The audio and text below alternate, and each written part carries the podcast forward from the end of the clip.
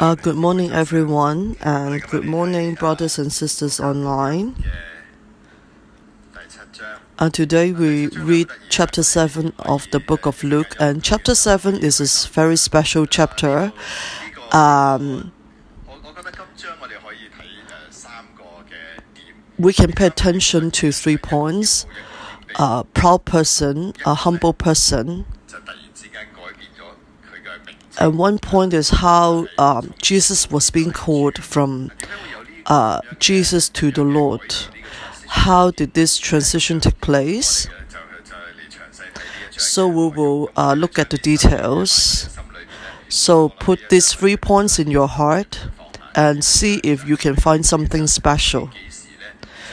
So especially when did people started calling Jesus the Lord?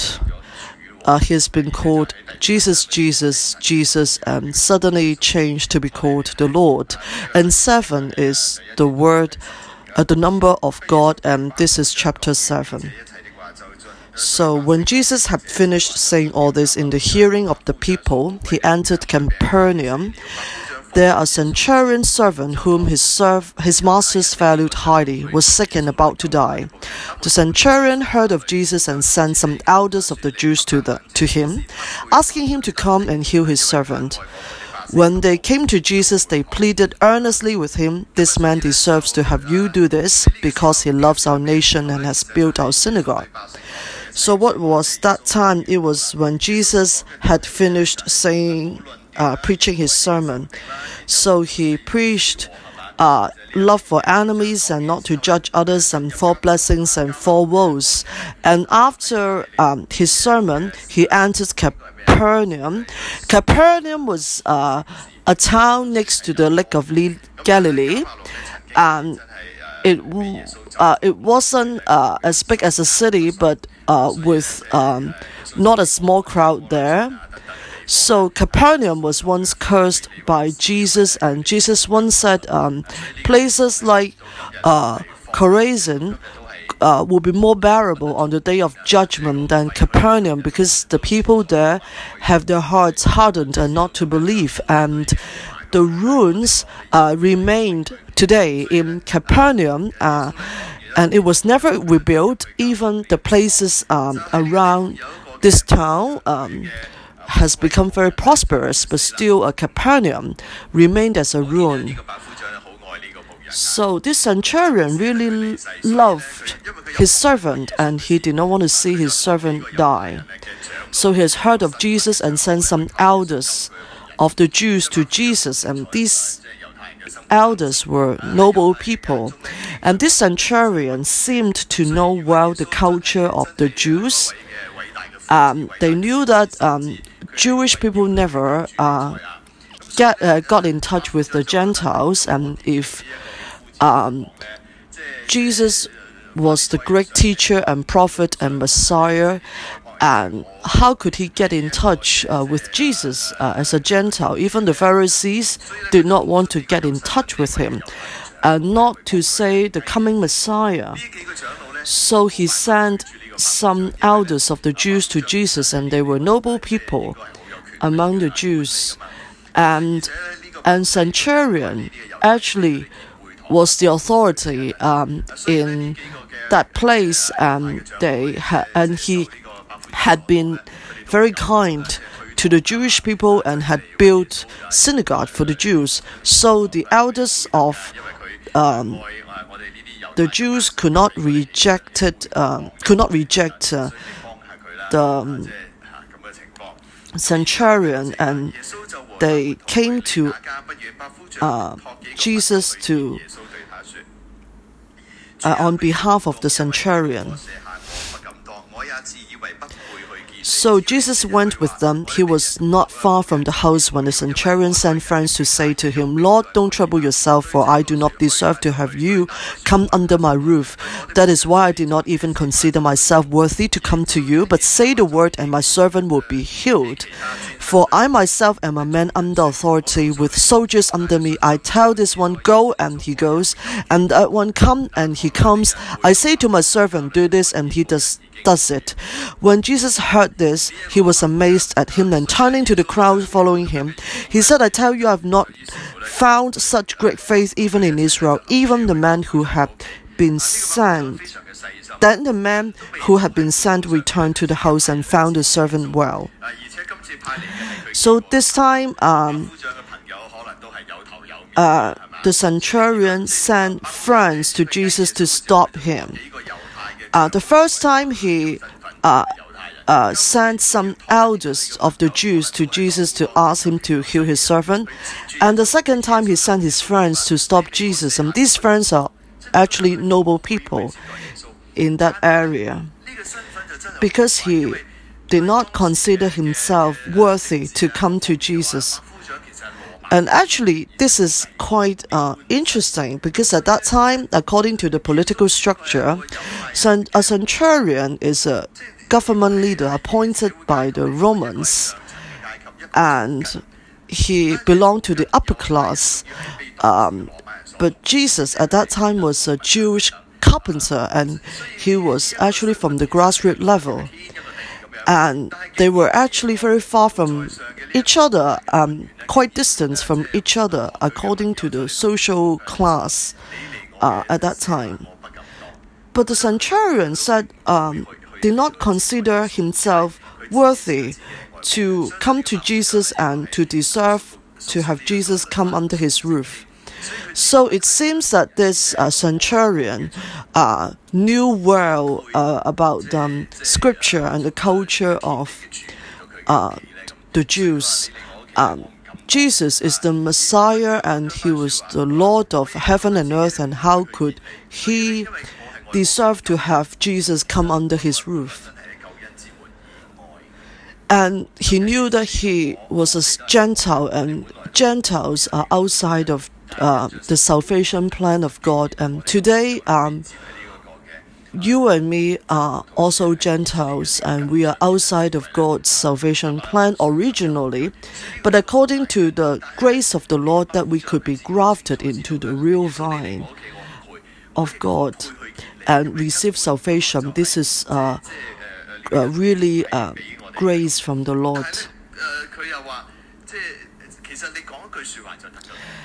And he told Centurion,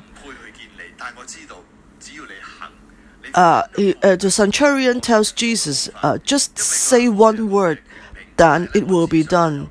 And he said, I am a man under authority and with soldiers under me. I tell this one go, and he goes, and that one come, and he comes. He knew well how authority works, and just by words that things could be done. And he also believed that Jesus also have the, had the uh, authority because he's the Lord of heaven and earth, and he would have that authority. He did. Uh, Jesus did not need to do it by himself, just by his words, that heaven and earth will serve him and will work for Jesus.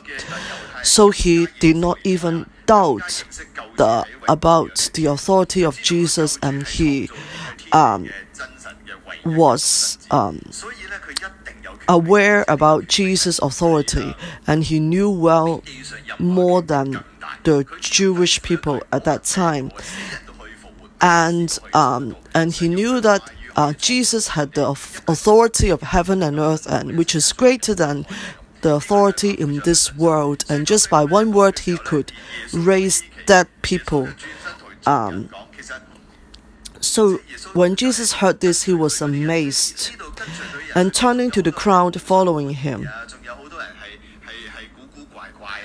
And there were some people who were still uh, doubtful in the crowd and they still did not know who Jesus was, whether he was a prophet, was a teacher, was a savior. And Jesus said, I tell you, I have not found such great faith even in Israel. And when Jesus said this, um, the servant of the centurion was healed. And then the man who had been sent returned to the house and found the servant well.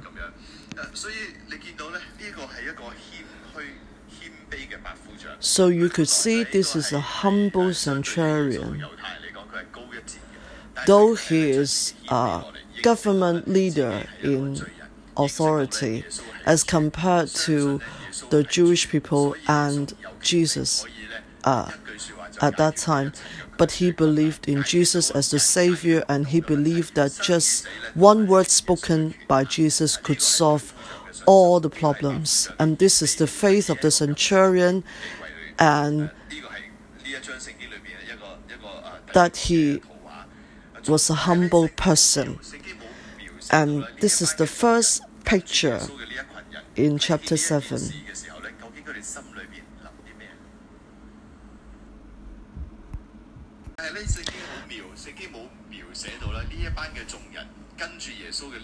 But here, um, the scripture did not record the crowd following Jesus. How did they respond to Jesus? after seeing all the miracles. Today, we are also the same. Uh, we experience and we see the miracles of God. How do we respond? Sometimes we think that if we can see the same kind of miracles performed right in front of us, we will believe. But is it true?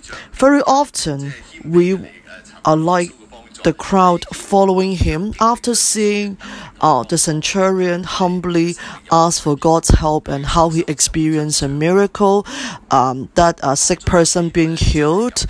Um, but uh, their faith was not strengthened, and their wisdom was not uh, uh, increased.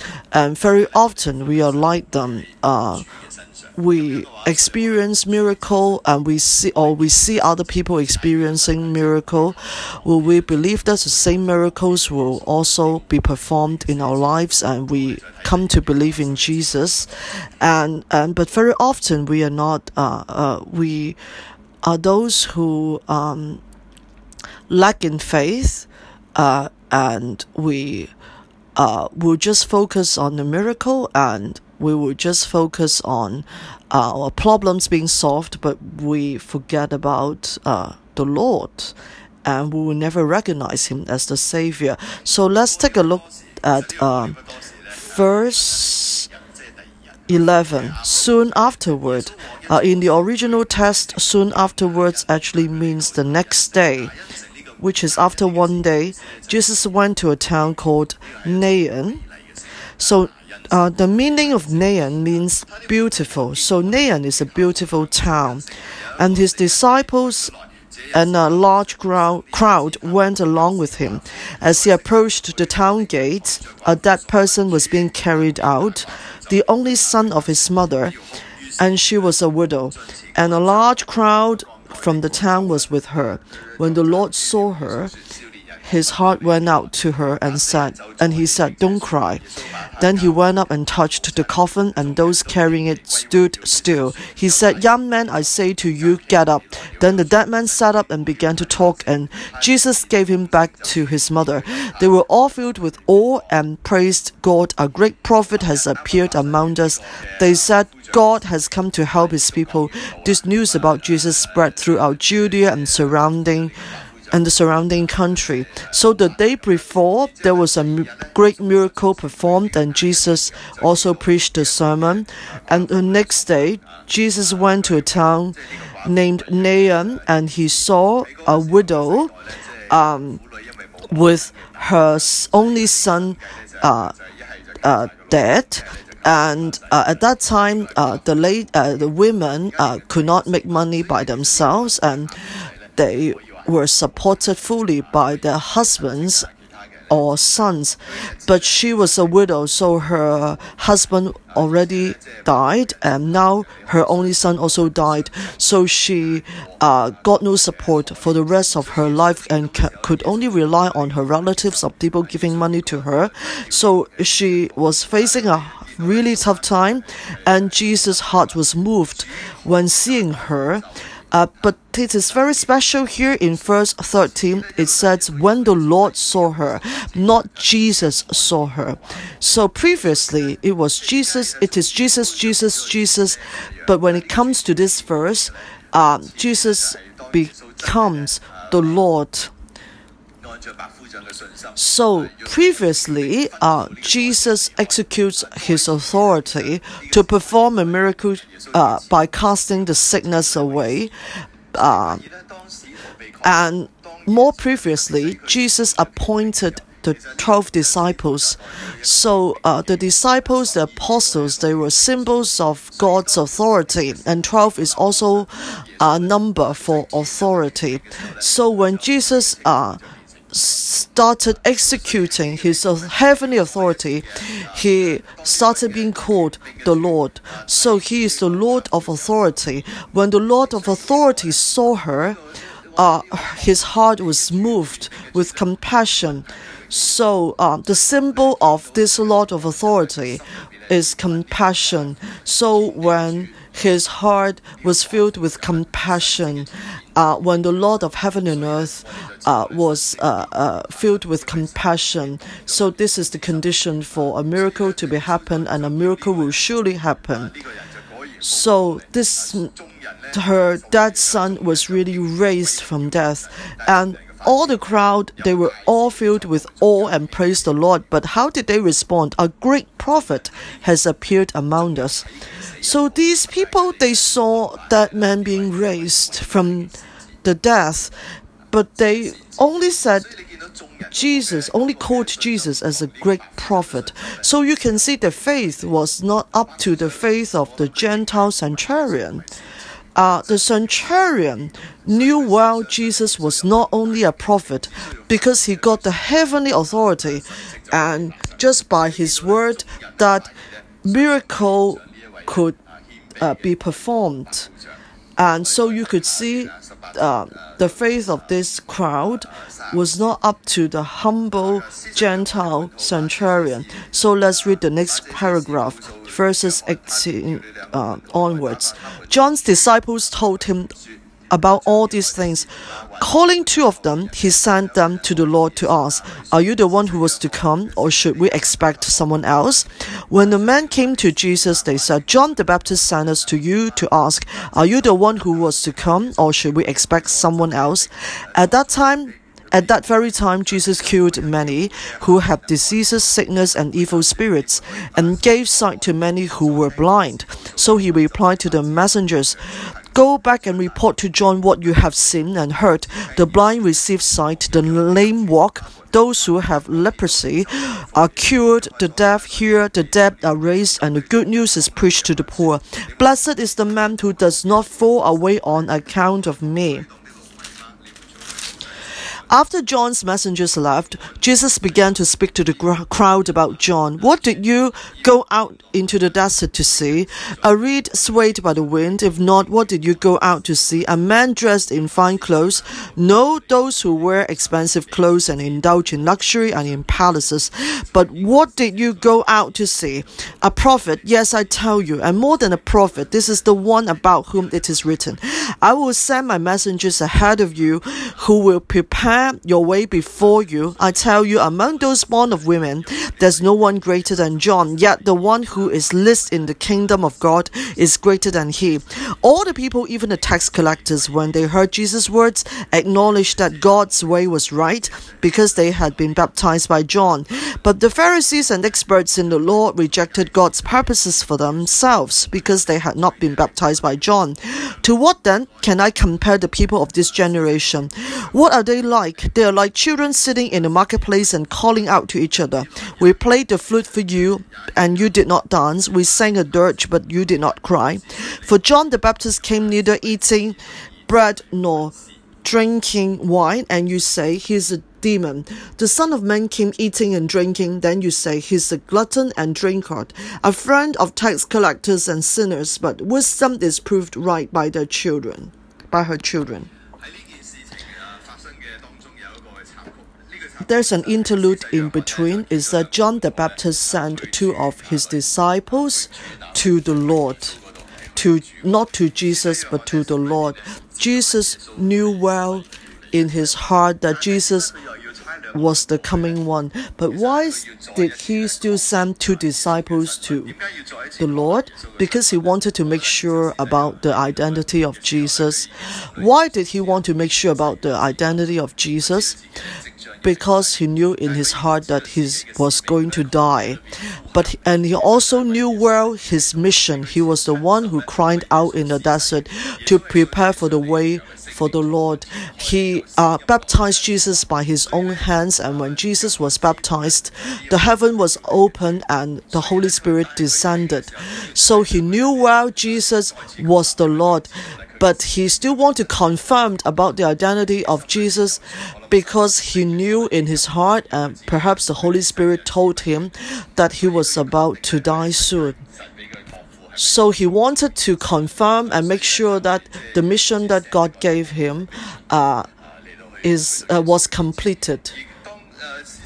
So he wanted to confirm that Jesus was the Son of God.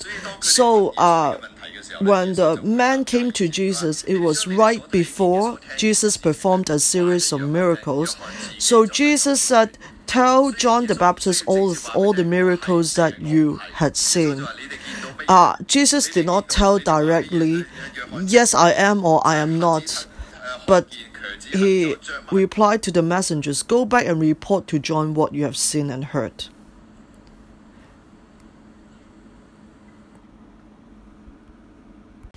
Um, so Jesus, Jesus told the messengers that just tell all the miracles that you have seen that um, John the Baptist would be able to judge.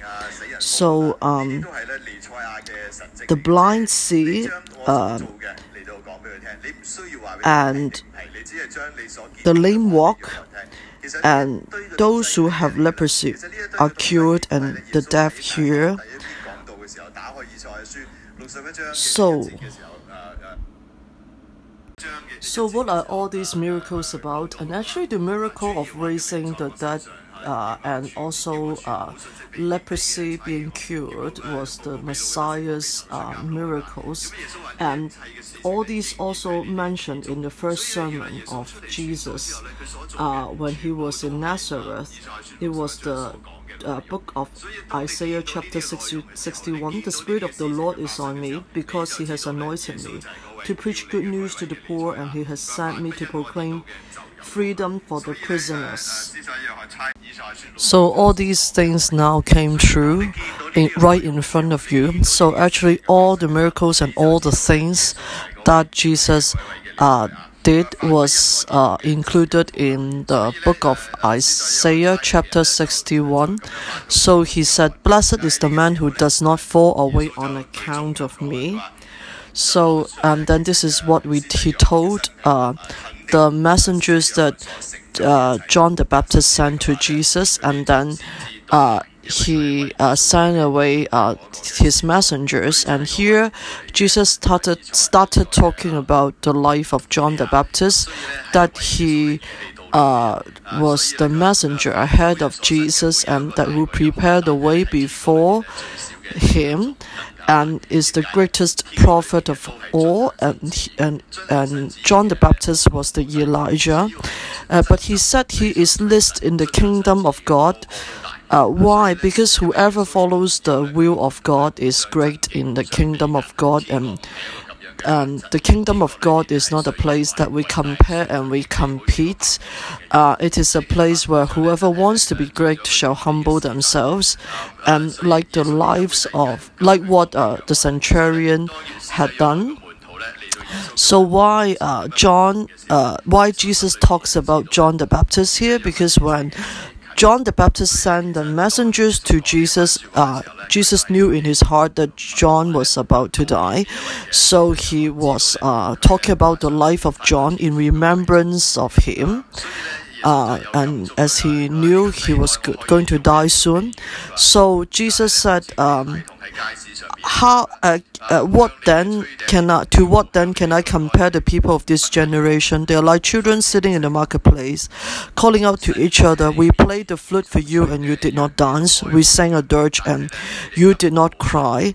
Um, miracles are performed right in front of you, like the flute being played, but the people did not respond. So for John the Baptist came neither eating bread nor drinking wine, and you say he ha- he has a demon. The Son of Man came eating and drinking, and you say he is a glutton and a drunkard, a friend of tax collectors and sinners, but wisdom is proved right by all her children. Actually, we all possess this heavenly wisdom, and let the eyes of the wisdom be opened in our hearts so that we can understand what is going on in the world. Otherwise, we'll be like the crowd who gave no response to Jesus. Salvation is here and the Savior is here, but they miss it. They could not recognize them. So now one of the Pharisees invited Jesus to have dinner, verse 36.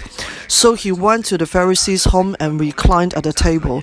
When a woman who had lived a sinful life in that town learned that Jesus was eating at the Pharisee's house, she brought an alabaster jar of perf- perfume and as she stood behind him at his feet weeping, she began to wet his feet with her tears. Then she wiped them with her hair, kissed them, and poured perfume on them.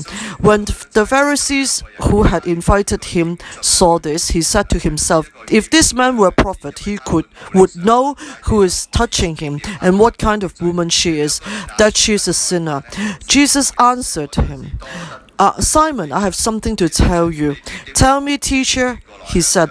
Two men owed money to a certain moneylender. One owed him 500 denarii and the other 50. Neither of them had the money to pay him back. So he cancelled the debts of both. Now, which of them will love him more? Simon replied, I suppose the one who had the bigger debt cancelled. You have judged correctly, Jesus said. Then he turned toward the woman and said to Simon, do you see this woman? I came into your house. You did not give me any water for my feet, but she wet my feet with her tears and wiped them with her hair. You did not give me a kiss, but this woman, from the time I entered, she had not stopped kissing my feet. And you did not put oil on my head, but she had poured perfume on my feet. Therefore I tell you, her many sins have been forgiven, for she loved much, but she, but he who had been forgiven little loves little. Then Jesus said to her, Your sins are forgiven. The other guests began to say among themselves, Who is this who even forgives sins? Jesus said to the woman, Your faith has saved you. Go in peace. Uh, So after the disciples of John left, Jesus was invited to the house of a Pharisee, and the name of the Pharisee was also called Simon. But this is not the fisherman Simon. Uh, Simon was a very common name in those days. Uh, if you cry out Simon on the street, ten people might respond to you. So um, Jesus went to the house of this Pharisee called Simon, and there was a woman who was a sinner, and also there is a very interesting picture. This woman was a sinner. Everybody in the city knew, and even though the Pharisees knew, uh, Jesus was a newcomer to the city. He lived in Nazareth.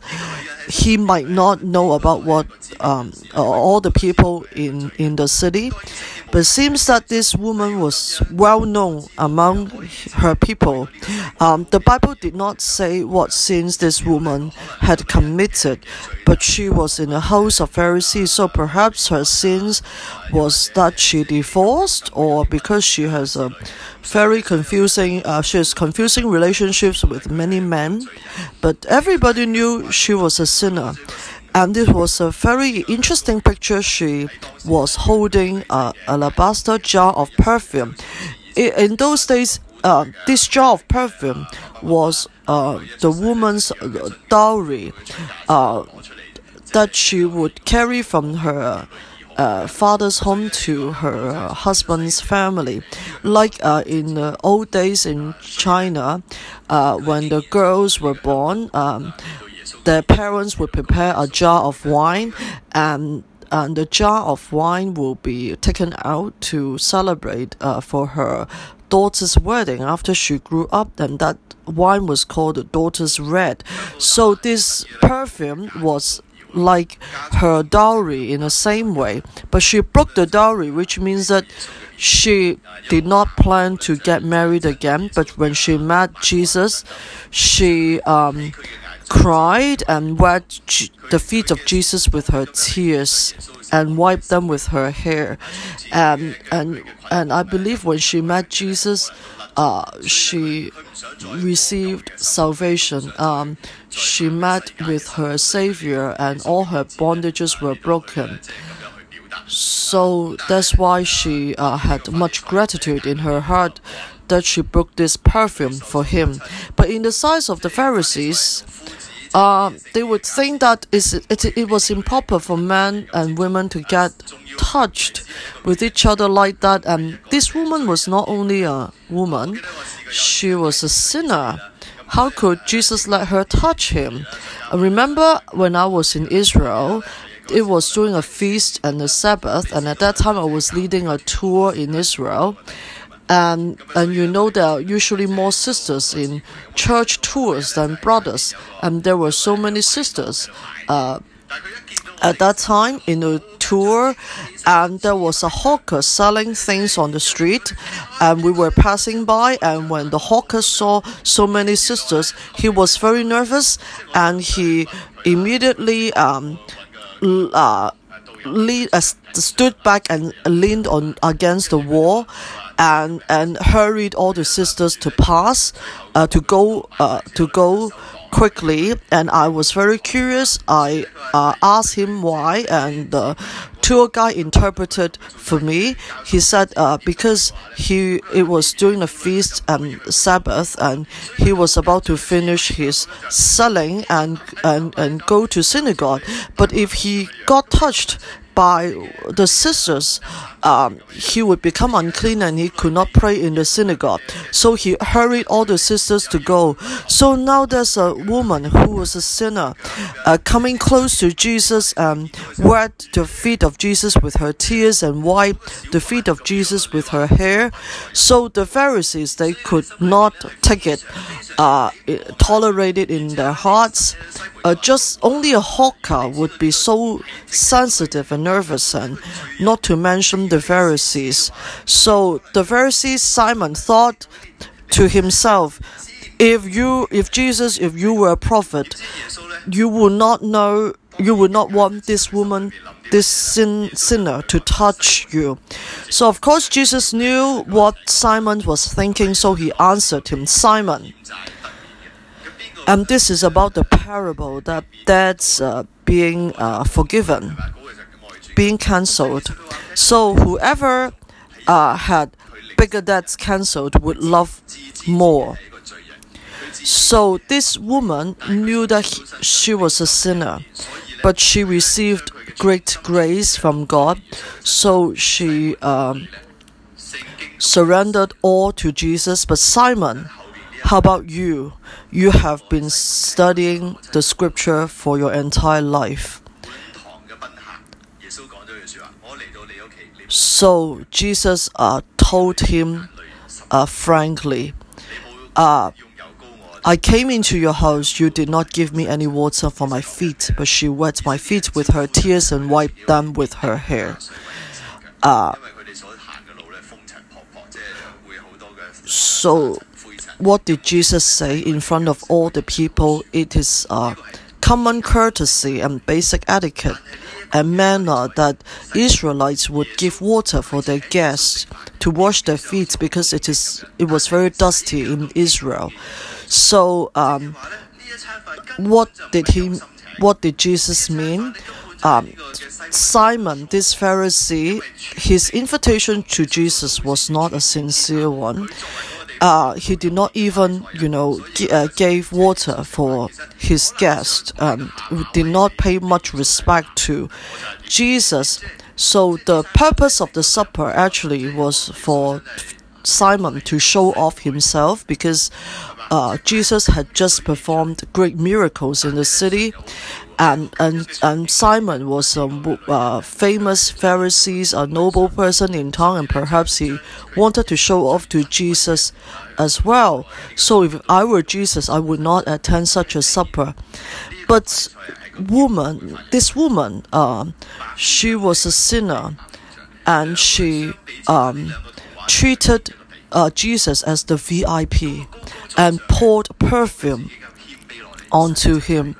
So, what a big contrast! These Pharisees was somebody uh, in um, Okay, so uh, so also um, this woman humbled herself like the centurion. The centurion was somebody in high position, and uh, uh, the government, uh, Roman government leaders, and he humbled himself um, to ask for the help of Jesus. But uh, this Pharisees was only a Pharisees. Uh, she he uh, saw highly of himself and he was so proud in front of Jesus. So and this woman she humbled herself. She knew that she was a sinner, and so they uh, also humbled herself and and she could receive salvation, and the centurion could also receive salvation. But the Pharisees think so highly, thought so highly of himself, and, and so proud, and he missed salvation, and his final destination will be hell. So, so just like us today, uh, do we think of ourselves highly? Uh, or do we really humble ourselves to follow Jesus truly? And and just like these Pharisees, the base he did not even pay the basic respect to Jesus, and th- thought of himself so highly. And so we really need to be humble. Humble, only humble people could inherit the kingdom of God. That we could uh, recognize Jesus. That we will not miss uh, the Savior. Uh, the more, humble we are, the more we can experience the miracle of God, and we could exp- uh, we could um, have uh, experience more benefits. Uh, it's good good for us, but um, the more proud we get, uh, the more we will miss Jesus' salvation. So, would all of us uh, become children of wisdom, and so we will know truly know Jesus in our hearts? Jesus, we thank you and praise you. You are the everlasting Savior. Jesus, we praise you and thank you because of your grace, because of your salvation we have the opportunity to stand before you to pray, to worship, so that we can have the everlasting hope. Brothers and sisters, please offer up our thanksgiving to Lord. We are all sinners under grace. We are all receiving grace from God. Originally, we were in darkness, full of sins because of the compassion of Jesus, He came to save us and He was nailed on the cross. So today, we could be connected with Jesus again, to God again. Let's lift our voice to offer up thanksgiving to Him.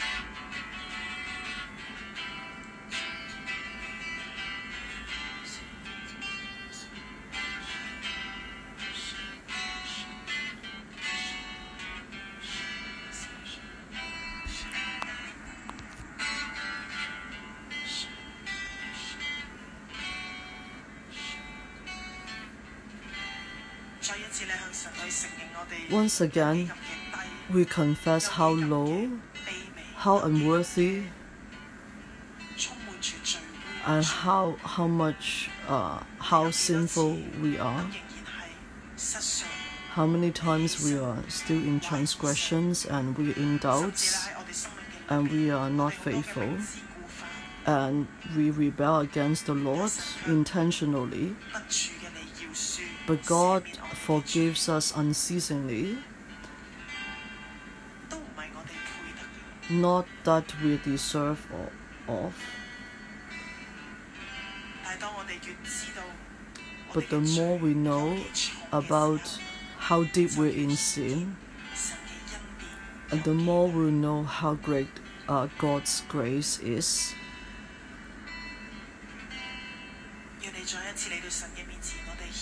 Let's come before the Lord once again to humble ourselves and to confess that we are so weak, that we are uh, so much in transgressions, and let's pray to the Lord uh, to ask for His grace to fill us for God's loving kindness and His faith.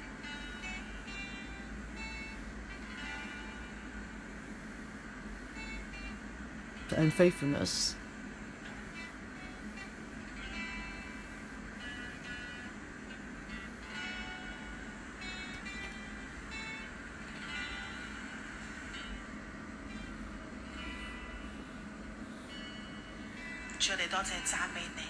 So, uh, Lord, we praise you and thank you. You are the Lord who loves us, and you are the God who saves us.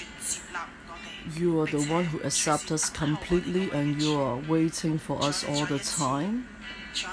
So, once again, we give you our thanksgiving and our gratitude because we know that we're all sinners under grace. So, once again, uh, give us a humble and teachable heart. Uh, take away all the proud eyes. We don't look at ourselves uh, more than we should. Help us, Lord, uh, so that we'll remember all the time that we are under your grace. Hear our prayer in the name of Jesus Christ, we pray. Here in chapter 7, the faith of centurion. In verse 9, Jesus said, When Jesus heard this, he was amazed at him, and turning to the crowd following him, he said, I tell you, I have not found such great faith even in Israel. Brothers and sisters, today, in New Crop 611, uh, every, uh, every day we heard um, many uh, testimonies, um, uh, testimonies for building the temple and testimonies for um, uh, Teresa being healed. And every week we heard many testimonies. Uh, but these are the miracles happening on other people in other people's lives, but not on our lives. And actually, these miracles are happening every day in New Crop 611. But are we like the centurion to have such faith? We believe when we hear these um, miracles, and when we believe, we ask for the same miracles to happen to us, and the same miracles to happen to our families. Or we hear many miracles and testimonies every week. We celebrate with these people, but we think uh, these miracles will never happen to me. So let's pray for greater faith, greater faith to be in our hearts. Uh, at this moment, what are the things that you want to ask from the Lord? What are the things that you need? So, will you see Jesus? Uh, we, do you see that He is the true God? The same miracle can happen to us and to happen to happen in our family. Let's have a quiet time uh, before the Lord.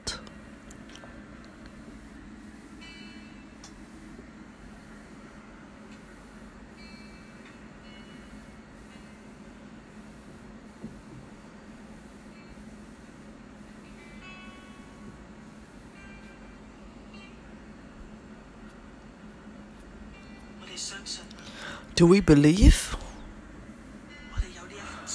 Do we have the same faith?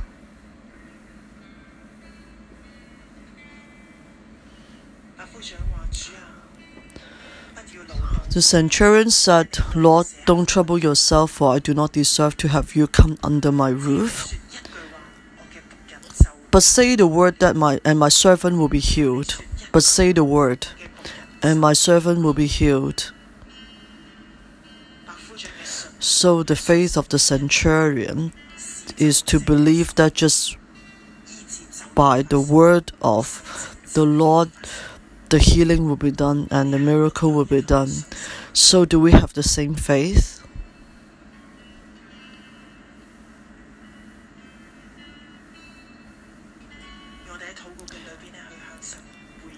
Let's uh, pray to respond to God and to ask for the same faith, the faith of the centurion, to put inside of us.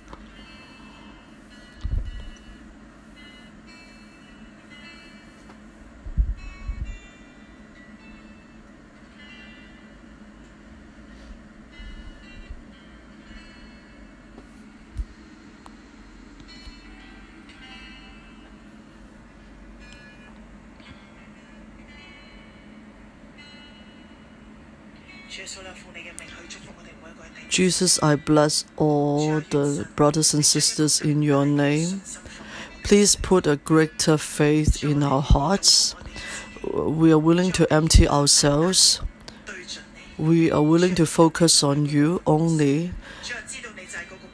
because you are the Savior, you are the Messiah, you are the source of all power. We believe in you, we trust in you. On, just say the word and no matter uh, how big the problems are in our lives, you are able to solve. Uh, you can show that you're the all powerful God. Please come to help us.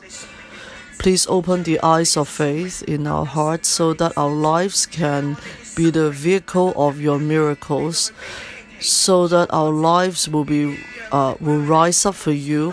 We thank you so that uh, all the brothers and sisters will have the same faith of the centurion and will have the same gratitude of the woman. So, as we experience you, we're willing to humble ourselves, we're willing to serve you with our lives, and we surrender all to re respond to you. Jesus, we thank you and praise you. Hear our prayer in the name of Jesus Christ, we pray. So, verse 31 and 32. To what then can I compare the people of this generation? What are they like? They are like children sitting in the marketplace and calling out to each other. We played the flute for you, and you did not dance. We sang a dirge, and you did not cry. So, this generation is the same nowadays. Many people they knew they know there's a God and they have heard many miracles, but they don't respond. So let's raise our hands, lift up our hands to pray for this generation. So we pray that the Lord will put a spiritual longing in the hearts of this uh, the people of this generation. Now the pandemic has become more stable and the people start to get very busy with their lives. But I pray that God will do miracles in the hearts of people. We pray that let's pray for the family and unbelieving friends um, that they will be sensitive to the works of God, they will be sensitive to God. Let's pray uh, for their hearts, for the hearts of all our unbelieving friends and families. In the name of Jesus, we take away all the spiritual blindness in the uh, in their hearts, and so that they will see the Lord. They will see the Lord. Especially your um, family members who are unbelievers, name them each name them one by one and we pray that all the spiritual bondages will be broken in their lives.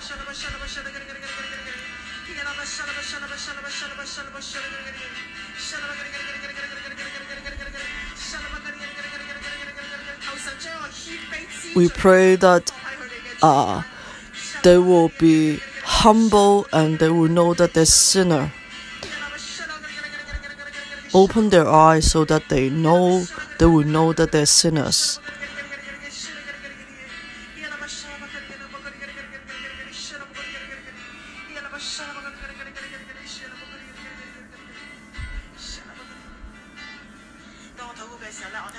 As I pray, I could hear the Lord Jesus say, compassion, compassion, a compassionate heart.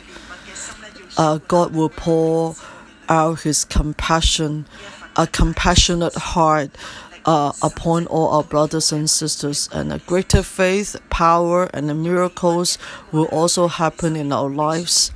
We'll look at all the unbelieving family members with uh, compassion and and also we'll look at all the unbelieving people, unbelievers uh, near us uh, with compassion. Uh, Lord, we cry out to you.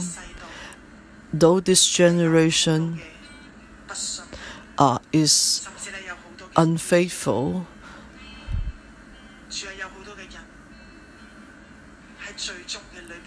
many people enjoy in their sins. Lord, I pray that you will pour out a greater compassion among our brothers and sisters so that we will uh, show your compassion to the people around us, especially those uh, unbelievers among our family and friends. Lord, please help us. Please pour our greater compassion over us. Uh, help us and use our church so that we become a lampstand of God so our church will let all the sinners know about you and to come to your salvation.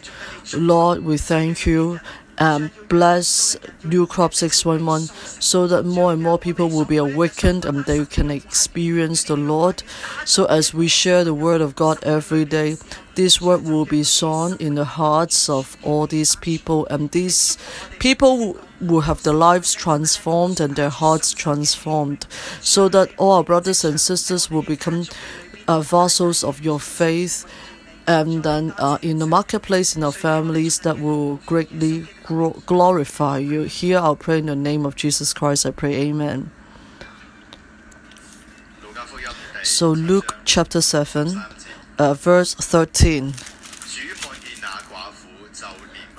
The Lord, when the Lord saw her, uh, his heart went out to her and said, Don't cry. So nowadays, uh, uh, today, brothers and sisters, are you in uh, a difficult time? Are you in the midst of hardships? Uh, the scripture said the Lord saw, and no matter how lonely and how difficult your time is, uh, the Lord sees, and with His compassion. But we also need to think that the Lord can see. Um, but do we see Jesus as well?